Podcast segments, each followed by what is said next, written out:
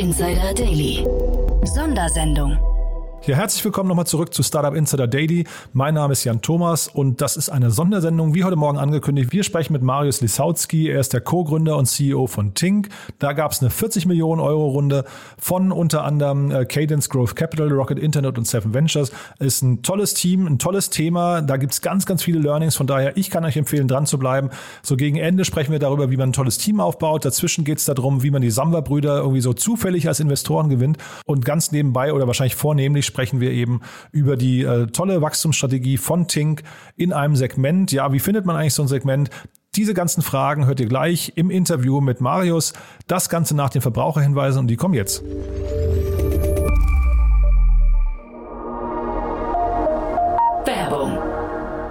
Na, ärgerst du dich schon wieder mit deiner Software rum? Dann habe ich was für dich. OMR Reviews, die Plattform für qualitative Softwarevergleiche. Hier findest du über 6000 verifizierte Erfahrungsberichte, transparent die Vor- und Nachteile der einzelnen Anbieter vergleichen und deine gewünschte Software aus über 500 Tools in mehr als 30 Kategorien aussuchen. Gehe auf omr.com/reviews, der Bewertungsplattform für B2B Software und Tools.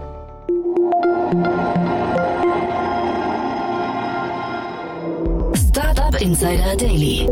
Interview. Jetzt zu Gast Marius Lisautsky, CEO und Co-Founder von Tink.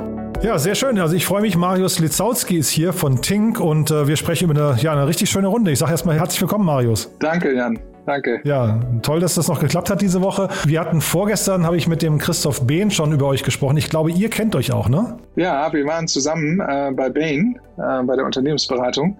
Äh, da haben wir uns schon kennengelernt. Das ist jetzt schon irre lange her, aber äh, man bleibt dann doch verbunden, ja. Ja, ist ein guter Kader, eine gute Kaderschmiede zumindest, ja. Das stimmt. Ähm, ja, wir müssen, mal, wir müssen mal über Tink sprechen. Da gab es große News. Vielleicht möchtest du uns mal kurz durchführen. Vielleicht zum einen mal kurz dich vorstellen und Tink vorstellen und dann auch erzählen, so ein paar Hintergründe zu der Runde. Ja, gerne. Ähm, ja, zu, zu mir, ähm, wie, wie schon angesprochen, ähm, ich war ein paar Jahre bei Bain. Danach habe ich sechs Jahre bei Bertelsmann gearbeitet, in unterschiedlichen Positionen, war dann zwei Jahre noch in Norton wie bei Google, ähm, bin dann zurückgekommen und war dann bei Pro7 Sat1 habe da die Konzernstrategie verantwortet und habe dann gemerkt, wie schön das eigentlich ist. Ich hatte da wieder viel Kontakt mit Startups, was eigenes Lego-mäßig zu bauen, ohne viele große Meetings, wo nicht so viel rauskommt und viel Politik am Spiel ist, wirklich sein eigenes Team bauen zu können mit einer, mit einer eigenen Idee. Und dann kam Julian und ich zusammen. Julian kannte ich äh, aus Bertelsmann-Zeiten noch. Er war dann auch bei Bain und äh, dann konnte ich ihn äh, nach zwei Bier, ich habe gedacht, ich bräuchte da mehr, aber sehr schnell von der Idee überzeugen. Ähm, und jetzt sind wir seit 2016 da gemeinsam unterwegs. Jetzt muss man noch mal ein bisschen, glaube ich, äh, ins Detail gehen und erzählen, was Tink genau macht, weil ihr habt hier eine sehr interessante Nische gefunden, finde ich. Oder zumindest die Nische, äh, ihr besetzt sie auch sehr clever, finde ich. Ähm, ja, also ich glaube, was unheimlich äh, viel Spaß macht und viel, viel Motivation gibt, ist, dass wir in einer Nische, äh, hoffentlich wird es nicht eine Nische bleiben, wir sind fest davon überzeugt, eigentlich aktiv sind, die die entsteht gerade, ne? oder der, der Markt, der Massenmarkt entsteht gerade. Also du gehst im Endeffekt nicht in einen Markt und sagst, okay, wir wollen den jetzt anders bearbeiten, digital bearbeiten, sondern ähm, da geht es noch darum, Menschen davon zu überzeugen und die für das Thema vernetztes Zuhause zu begeistern und dann auf diesem Weg zu begleiten. Und das ist so auch die Grundmotivation von Tink gewesen. Und wir versuchen genau diesen Weg den Konsumenten, unseren Kunden möglichst einfach zu machen und ähm, ein tolles Erlebnis zu bieten. Und da gibt es noch viel zu tun. Wir sind auch noch nicht fertig zum Glück. Dann wäre es ja langweilig, aber ich glaube, wir haben auf dem Weg wie du schon sagst, auch nicht alles falsch gemacht. Ja, also die Zahlen sprechen für euch. Ne? Ich habe von 700.000 Kunden gelesen und 66 Millionen Euro Umsatz. Das ist ja schon der Hammer für ein Unternehmen, das gerade mal fünf Jahre alt ist. Ne? Ja, wir sind schon gut gewachsen in den letzten Jahren. Jedes Jahr weit über, über 100 Prozent. Ähm, und haben das äh, ganz kontinuierlich auch auf dem Niveau schon halten können, auch bei der Größe. Das ist sehr erfreulich, definitiv. Mhm. Jetzt hast du gesagt, der Markt ist ein, ein, sehr gut gewählter, weil er irgendwie sich gerade aus der Nische raus entpuppt. Aber äh, was mich gewundert hat bei euch, und vielleicht kannst du mal über eure, ich weiß nicht, über eure Positionierung nochmal sprechen, denn ich habe zum einen den Eindruck, ihr positioniert euch als Experten und wollt euch quasi dadurch abheben, aber zum, Zeit, zum, zum gleichen Zeitpunkt sehe ich, ihr wollt auch Preisführer sein. Also ähm, ja, ich würde das ein bisschen differenziert sehen. Also das, das Wichtige ist für uns wirklich der Experte auf dem Thema zu sein. Ähm, das macht uns aus. Ähm, das differenziert uns auch von dem Markt und von anderen, die einzelne Komponenten in diesem Markt mit anbieten. Ähm, dass wir also äh, Lösungen anbieten, die Hardware, Software und Services kombinieren, weil die Kunden am Ende des Tages, die wollen keine einzelnen Produkte kaufen. Irgendwelche Techies machen das vielleicht ganz gerne und bauen sich dann selber die Lösung. Aber wenn du den Massenmarkt für das Thema überzeugen möchtest und gewinnen möchtest, ähm, dann geht es eigentlich darum, äh, den Kunden die Lösung schon vorzukonfigurieren oder mit dem Kunden zusammen äh, die Lösung zu konfigurieren und dann den Kunden auch zu begleiten. Das ist für uns eigentlich die wesentliche Komponente. Dadurch, dass wir Lösungen bauen und unterschiedliche Produkte kombinieren und Software entsprechend auch mit reinberaten und Services auch mit anbieten, können wir in vielen Fällen auch sehr attraktive Preise in diesen Paketen, in den Lösungen bieten. Ich äh, höre total gern den, den Podcast von Alexander Graf, also Kassenzone. Ähm, also auch für jeden Hörer oder die Hörerin mal eine Empfehlung, da mal reinzuhören, wenn ihr den nicht, nicht kennt. Aber äh, ich hatte mit Christoph Behn schon drüber gesprochen, also weil Alexander Graf immer wieder von Thomann spricht. Und äh, das heißt ein hervorragendes Beispiel irgendwie für eine gekonnte Strategie in einem Feld, wo Amazon nicht reingeht oder dann sich eben nicht so stark äh, ausdehnen kann. Seid ihr ein bisschen ähnlich unterwegs? Ja, ich finde, also, Thumann, äh, mit denen vergleichen wir uns sehr gerne mit der Firma ähm, die ja, glaube ich, schon noch wei äh, weitaus früher gestartet sind als wir. Aber wie du sagst, mit, mit einem sehr starken Fokus und äh, mit Leidenschaft an diesen Fokus auch differenziert und sehr tiefgehend zu besetzen. Da, bei Thumann hatte ich auch selber schon für meine Tochter eingekauft. Ähm, Gibt es dann den persönlichen Berater, der dich dann auch begleitet. Also genau diese Komponenten, ähm, die machen am Ende, glaube ich, auch das Erlebnis dann aus bei Produkten, wo, wo die Beratungsintensität auch notwendig ist und sinnvoll ist. Und also die Differenzierung von Thumann, glaube ich, die, die ist sehr schön vergleichbar zu der von Tink. Ja, das dachte ich, ne? Äh, was sind denn so eure Kassenschlager? Na, gute Frage. Ähm, Interessanterweise eher, würde ich mal sagen, haben wir nicht so den einen. Ähm, ich weiß nicht, ob es bei Thumann die Gitarre immer ist, aber bei uns ist es eher saisonal. Das ist, ähm, das ist gerade natürlich in der Wintersaison sehr stark das Thema smarte Heizungssteuerung, die unglaublich sinnvoll ist. Ne? Ist eigentlich verrückt, dass wir gerade die Deutschen lieben ja ihr Auto alle fünf, sechs Jahre ein neues Auto kaufen und da vier Zonen Klimaautomatik für x tausend Euro äh, mit wählen und dann kommt man nach Hause und, und dreht in den einzelnen Räumen äh, am Heizungsthermostat. Ähm, und ich streite mich mit meiner Frau, ob, ob, ob drei jetzt irgendwie 20 Grad ist oder nicht, ja.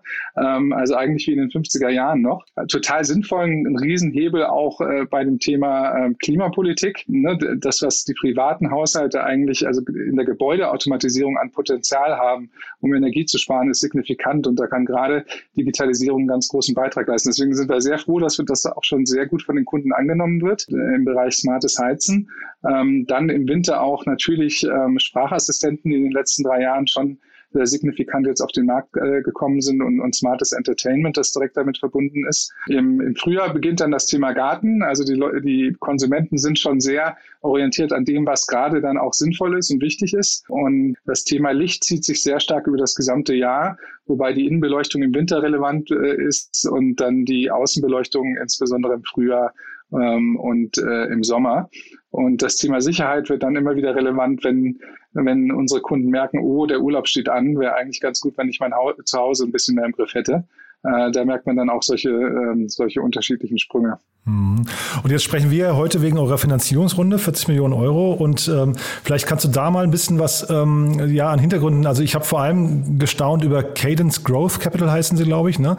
Ähm, habe mir deren mhm. Portfolio mal angeguckt. Das finde ich sensationell, muss ich sagen. Also sehr ausgewählt irgendwie. Ähm, habe dann aber gleichzeitig gesehen, sie haben, glaube ich, die ja wahrscheinlich mit Abstand schlechteste Seite im ganzen äh, oder zumindest hässlichste Seite, wenn ich das sagen darf, ähm, in, in, in der ganzen Investorenszene. Also da geht, finde ich, da gehen zwei Sachen überhaupt nicht zusammen. Aber vielleicht kannst du mal erzählen, warum ihr euch für die entschieden habt. Ja, das, das gebe ich den Kollegen nochmal mit. Äh, ja. Guter Punkt. Ähm, ich glaub, Sie haben es ja, ja, ja scheinbar nicht nötig. Also Sie haben ja wirklich ein tolles Portfolio. Äh, Portfolio. Das finde ich ja umso äh, erstaunlicher eigentlich, ne? Ja, gut, ein guter Punkt. Ich glaube, es kommt halt immer darauf an, ne, welcher Erfolgsfaktor ist ähm, in welchem Markt relevant. Ich glaube, wir bei uns ist das Thema äh, Webseite und Online-Präsenz ist halt äh, erfolgskritisch und äh, vollkommen erfolgsentscheidend. Ähm, mein Eindruck wäre, äh, ne, das merkst du vielleicht auch daran, dass ich noch gar nicht so oft bei denen auf der Seite war, ähm, das glaube ich beim Thema Investor wirklich das persönliche Verhältnis und die Credibility und die Experience, ähm, die persönliche und die vom Team absolut ausschlaggebend sind und, und weniger ne, machen die jetzt eine gute Webseite oder nicht. Trotzdem sollte, äh, gebe ich das gerne nochmal mit. Ich glaube, das ist die, den Kollegen auch sehr wichtig. Cadence ist ähm, jung und alt zugleich, ein extrem erfahrenes Team ähm, äh, aus unterschiedlichen Bereichen, sehr stark auch aus der Private Equity und Growth Equity ähm, äh, Ecke kommt. Ähm, und das passt so für uns halt ideal, weil wir jetzt eigentlich äh, schon ein Stadium erreicht haben, wo wir jetzt nicht mehr so ganz typisch Venture oder Early Growth sind, sondern schon äh, mit unseren, mit unserem Kundenstamm ähm, das Geschäft so aufbauen konnten, dass wir uns auch jetzt aus uns selbst heraus finanzieren können, aber extrem viele Ideen haben, noch das Geschäft auszuweiten. Und da sind ist gerade Cadence äh, mit den Kollegen, die Cadence dann ausmachen, ähm, das, die haben genau die DNA dafür. Ähm, äh, die steigen genau dann gerne ein, wenn das Risikoprofil vielleicht nicht mehr high, high risk ist. Also es gibt einfach schon Proof of Concept und ein etabliertes Modell im Kerngeschäft. Ähm, aber die können uns jetzt sehr stark dabei unterstützen, das Ganze nochmal zu skalieren in weitere Länder, äh, weitere Services zu integrieren und dann auch in äh, neuen Kategorien dann zu wachsen.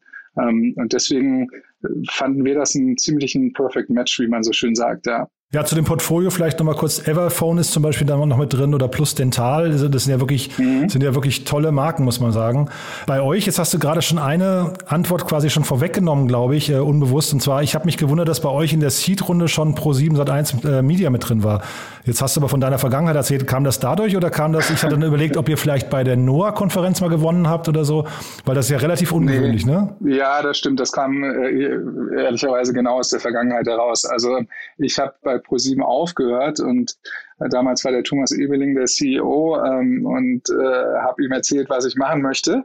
Ähm, und da hat er noch gesagt, ähm, ein genialer CEO, so wie ich ihn kennengelernt habe, und da meinte er nur, ich habe das ganze Thema Smart Home ehrlicherweise noch nicht verstanden, aber wenn du sagst, das ist, das ist was Gutes, ähm, dann, äh, dann mach mal und dann sind wir auch dabei. Ähm, und für mich war das immer sehr, sehr wichtig, weil wir ja die, die eine Komponente ist ja, ich, ich nenne es jetzt mal Education, ähm, also Konsumenten für das Thema gewinnen und auch erstmal zu erklären, warum Smart Home und das vernetzte Zuhause sinnvoll ist. Es soll ja nicht nur eine Spielerei sein. Und dafür ist natürlich äh, Pro7 Sat1 als Partner äh, und Video ähm, eine ein ganz wichtige Komponente, um das überzeugend dem Kunden äh, rüberzubringen. Ähm, deswegen waren, waren wir sehr froh, dass Pro7 Sat1 von Anfang an mit dabei war. Mhm.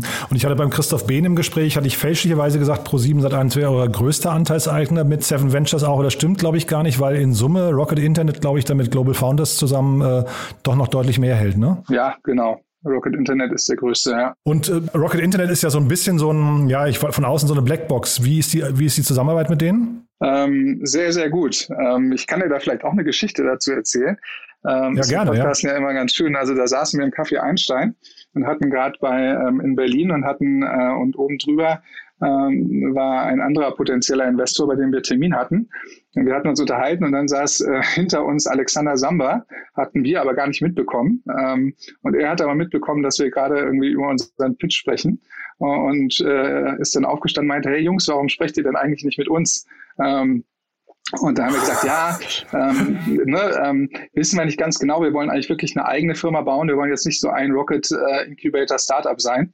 Ähm, und dann meinte er, nee, nee, das, äh, wir haben uns auch sehr stark gewandelt und äh, lasst uns mal zusammensitzen. Zwei Tage später saßen wir dann mit Olli Samba zusammen, äh, haben ihm auch gesagt, dass es wichtig, dass es unsere Firma ist. Und ähm, er meinte, völlig okay. Und dann haben wir ihm auch gesagt, es ist uns auch wichtig, dass du nicht jede Woche bei uns anrufst. Ähm, und dann meinte er, nee, auch gut. Ähm, äh, wenn ihr das so wollt, dann machen wir das genau so. Wir machen Pool-Prinzip. Wenn ihr was braucht, dann meldet ihr euch bei mir. Ähm, und ich muss sagen, jetzt nach fünf Jahren, das läuft genau so. Und ich kenne wenige, die mir so schnell antworten wie Olli Samba. Also meine Frau ist vielleicht noch auf dem gleichen Level, aber ähm, das, das, das läuft wow. extrem gut und die, gerade Rocket GFC haben uns sehr geholfen am Anfang, ne, wenn man auch mal ähm, nochmal Kompetenzen brauchte, beim Recruiting nicht schnell genug war, im Online-Marketing, dann sind da einfach Kollegen von Rocket mit eingesprungen. Ähm, also für uns war das eine sehr oder ist das auch weiter eine sehr fruchtbare Zusammenarbeit. Mm, total, total spannend, finde ich. Weil, wie gesagt, von Rocket, man bekommt nicht so richtig viel mit, welche Mehrwerte die äh, liefern, außer Geld. Und sag mal, Vattenfall habt ihr noch mit drin? Äh, wie kam das? Das klingt ja fast schon nach einem Strategen, ne? Ja, äh, ich würde es auch definitiv als Stratege bezeichnen. Ähm, äh, die kam auf uns, glaube ich, so ein, anderthalb Jahre nach Launch zu. Ähm, und da kam das deutsche Vattenfall-Team auf uns zu und sagte, Mensch, also ähm, die McKinseys und BCGs dieser Welt, die sagen uns, wir müssen das Thema Connected Home besetzen. Wir haben das auch jetzt ein bisschen versucht, ähm, aber irgendwie, das ist nicht unser Kerngeschäft. Und wir haben gesehen, ihr macht das so schön, ihr habt alle guten Marken, ihr habt den guten Content dazu, die Beratung. Ähm, könnt ihr nicht unsere, sage ich mal, unseren Smart Home Bereich managen? Und wir verknüpfen das zusammen mit unserem äh, Kerngeschäft äh, und bauen äh, eine echte Win-Win-Partnerschaft auf. Ähm, und so kamen wir ins Gespräch. Wir waren erstmal ein bisschen skeptisch, äh, Konzern, ähm, ob da wirklich was bei rumkommt. Aber ich muss sagen, wir wurden sehr positiv überrascht. Dann kurz danach äh, kam dann Vattenfall auf uns zu, äh, eine gewisse ähm, gewissen Einfluss hätten sie auch gerne und Mitspracherechte, äh, ob sie nicht mit auch investieren könnten. Und so kam dann Vattenfall auch auf den Cap Table und ähm, wir haben da wirklich ähm, in einer sehr vertrauensvollen äh, Art und Weise ähm, ganz toll gemeinsam das Geschäft aufgebaut. Also Vattenfall ist da auch sehr aktiv äh, in den Kundenbestand äh, die Kompetenz rein zu vermarkten und, und wir bringen alles mit ein, um das dann auch erfolgreich bei Vattenfall zu tun. Mhm, total spannend. Ist das dann auch schon ein potenzieller Exit-Kandidat für euch oder seid ihr da völlig dann unvoreingenommen und frei? Also ich weiß es nicht. Ähm, ich würde das vollkommen offen halten. Ich weiß nicht, ob das. Ist noch kein äh, Thema für euch, ne? Nee, also äh, um Gottes Willen, es macht noch viel zu viel Spaß und wir haben noch so viel vor uns. ja, also ich meine, ich glaube, wir sind, glaube ich, nie fertig, aber äh, wenn man irgendwie mal denkt, man hat vielleicht jetzt 80, 90 Prozent von dem erreicht, was man vor sich hatte, dann hat man schon wieder die nächsten 50, 60 Prozent an neuen Ideen im Kopf. Ähm, hm. Und nee, da sind wir noch lange nicht fertig und, und fairerweise muss man halt auch genau überlegen, was jetzt das Vattenfall-Kerngeschäft der Zukunft ist, etc., so dass da ein Exit in, äh, in Richtung Vattenfall Sinn machen äh, würde. Wir sind offen für alles, aber das steht gar nicht jetzt im Fokus momentan. Mhm. Und äh, Stichwort, äh, was ihr noch vorhabt. Äh, ihr, ich habe gelesen, bis 2023 wollt ihr in allen europäischen Kernmärkten präsent sein. Hab dann mal geguckt, ihr habt die, ähm, also ich weiß jetzt nicht, ich hoffe, ich bohre jetzt hier nicht in irgendwelchen Wunden, aber ähm, also ihr, ihr habt die URL tink.de und unter tink.com findet man eine sehr etablierte, ich glaube, Financing-App oder sowas oder Brand. Heißt das für euch dann irgendwann ein Rebranding oder wie kann sowas funktionieren? Äh, nee, also im Endeffekt sind die, die nationalen URLs relevant. Ne? Tink.com wäre ganz schön für die USA. Also das ist zumindest unsere Perspektive Aha. auf das Thema. Ähm, mhm. Da ähm, da kann ich dir auch eine schöne Story dazu erzählen. Also ähm, okay, cool. gehörte mal, gehörte mal einem MIT-Professor aus Boston. Ich glaube, Bob Tinkelman hieß der Gute. Ähm, und ähm, da hatten wir auch mal angeklopft. Ähm, aber das war, glaube ich, 2016, 2017. Ähm, da waren Beträge im Spiel, die konnten wir als Startup damals nicht leisten. Ähm, und so ist das an uns vorbeigegangen. Ähm, deswegen ist eine schöne Uhr, aber, aber wirklich gar, heutzutage gar nicht mehr kriegsentscheidend, weil die Leute ja in den wenigsten Fällen über ein Direct einsteigen. Äh, die suchen, ja, äh, die suchen bei, wir haben unglaublich viele viel Traffic, äh, der organisch kommt, darüber, dass bestimmte Suchbegriffe eingegeben werden, etc. Ähm, und dann ist es halt wichtig, die einzelnen Länder-URLs abzudenken. Aber Tink.com ist da definitiv nicht kriegsentscheidend. Wir haben beispielsweise Tink.nl, wir sind ja in den Niederlanden schon aktiv und das ist relevant. Ähm, und da sind wir eigentlich sehr gut schon, schon positioniert. Mhm. Sagt dann vielleicht nochmal so zum Abschluss so ein paar Learnings, die ihr hattet. Äh, was waren denn so vielleicht aus deiner Sicht so, ich weiß nicht, äh, Entscheidungen, die du vielleicht rückblickend anders gerne getroffen hättest oder welche, wo, wo du dich echt freust, dass ihr so getroffen habt, wie ihr es gemacht habt? Also ich glaube, bei dem Thema HR das ist immer so ein Thema, was, was glaube ich schon wichtig ist, da also Key Learning äh, sowohl positiver als auch äh, negativer Natur. Ähm, also absolut, wir waren eigentlich immer von Anfang an sehr, sehr äh, wählerisch. Immer gesagt, das Team macht den Erfolg am Ende aus und müssen, sind da mega picky, was sowohl die emotionale, den, den emotionalen Fit betrifft, als äh, auch ähm, die inhaltliche Smartness. Ähm, und dann hatten wir so eine Phase, wo wir äh, mal wieder ordentlich gewachsen sind und da auch im Team ordentlich gewachsen sind. Und da hat man mal Kompromisse gemacht, ähm, wo man so das, ne, das Bauchgefühl war so, ja, äh, ist jetzt nicht äh, top, passt vielleicht nicht perfekt auf die Position, aber das kann schon funktionieren. Ähm, und Key Learning, in 90 Prozent der Fällen funktioniert das leider nicht und du verlierst unglaublich viel ähm, sage ich mal, an Zeit, dann äh, auch auf, auf ne, das ist ja auch schade für den Kollegen, wenn derjenige merkt nach einem halben Jahr, okay, irgendwie pa passt das doch nicht zusammen. Ähm, ja, und dann haben wir im Endeffekt äh, aus dem Learning äh, klar die Konsequenz gezogen, lieber drei bis sechs Monate ähm, mal länger auf den äh, neuen Kollegen zu warten und entsprechend Arbeit ähm, in die Personalsuche zu stecken, äh, weil es sich auf Dauer einfach auszahlt. Und, und in Summe muss ich sagen, hat sich jetzt exorbitant ausgezahlt, ähm, weil äh, gute Kollegen, die auch äh, emotional zusammenpassen, ähm, äh, sich gegenseitig befruchten und, und da ist dann auch äh, bei einem guten Team eins plus eins mehr als zwei. Ähm, äh, die, die haben Spaß bei der Zusammenarbeit, äh, die entwickeln gemeinsam neue Ideen, pushen sich gemeinsam. Ähm, also das war das Key Learning beim Aufbau des Teamteams. Ja, finde ich super spannend. Kannst du mal vielleicht, weil ich höre jetzt raus, Teamkultur ist für euch extrem wichtig. Äh, wie identifiziert ihr denn jemanden, der zu euch passt? Also es sind im Endeffekt zwei wichtige Dimensionen. Das eine, wir nennen das so schön Tinkfit. Ähm, äh, kann man auch ganz gut, glaube ich, darüber beantworten, würde ich mit demjenigen abends ein Bier trinken gehen wollen. Ähm, und, und, und zeigt sich inhaltlich sehr stark dadurch, dass wir ähm, darauf achten, keine, wir nennen das immer so schön, Egos einzustellen. Ähm, die Teamkultur hat sich ähm, extrem gut entwickelt mit Kollegen, die sich gegenseitig unterstützen ne? und wo äh, natürlich jeder froh ist, wenn er was Tolles erreicht hat, aber wo es nicht darum geht, irgendwie selber zu scheinen, sondern idealerweise irgendwie als Team was zu erreichen und wo man sich gegenseitig unterstützt. Und das, das, das ist, glaube ich, so dieses ganze Thema Thinkfit und auch eine gewisse Lockerheit bei der Arbeit und Spaß bei der Arbeit zu haben. Ähm, und die inhaltliche Komponente, da geht es wirklich um das Thema, wie, wie smart ist derjenige. Es geht nicht so stark darum, wie viel Experience hat derjenige eigentlich. Ähm, ist natürlich ein bisschen abhängig von der Position, aber da steht eigentlich eher im Fokus, ähm, wie, wie smart ist der, wie analytisch denkt derjenige, wie viel Potenzial hat der, in seiner Rolle einen Unterschied zu machen. Ähm, und dann äh, natürlich auch das Thema, ähm, ist das auch ein Typ, der dann pragmatisch auch machen kann und den es darum geht, Resultate zu erreichen äh, und nicht nur äh, Folien zu basteln oder schöne Analysen zu machen. Ähm, das sind so die beiden großen Dimensionen. Klingt super. Sucht ihr gerade noch Leute? Wahrscheinlich schon, ne? Äh, ja, äh, kontinuierlich, aber jetzt mit der Finanzierungsrunde ähm, haben wir natürlich jetzt nochmal die Möglichkeit, äh, einiges zu tun in den drei Dimensionen Internationalisierung, ähm, äh, Services zu integrieren und die aufzubauen ähm, und dann natürlich neue Kategorien aufzubauen, wie beispielsweise auch E-Mobility. Ähm, da braucht es auch nochmal viele schlaue neue Tinkies.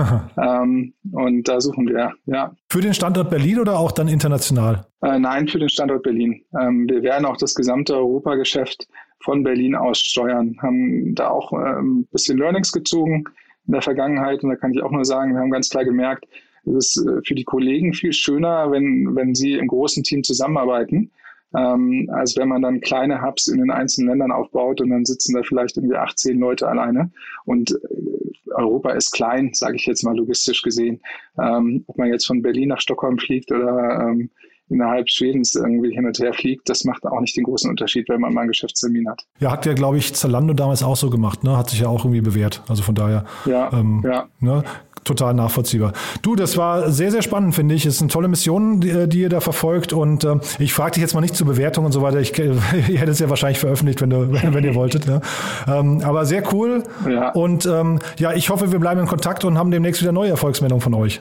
Ja, ich freue mich drauf, wenn wir uns mal dann persönlich auch treffen nach der äh, verrückten Zeit. Vielen Dank, Jan. Total. Dank dir, Marius. Ne? Bis dahin und schönes Wochenende. Ciao. Dir auch. Ciao. Startup Insider Daily der tägliche Nachrichtenpodcast der deutschen Startup-Szene.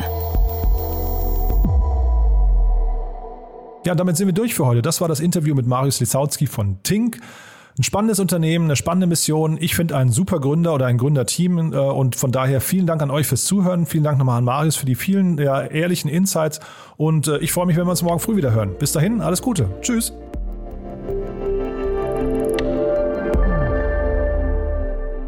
Diese Folge wurde präsentiert von OMR Reviews, die Plattform für qualitative Softwarevergleiche. Probiert es aus auf omr.com/reviews.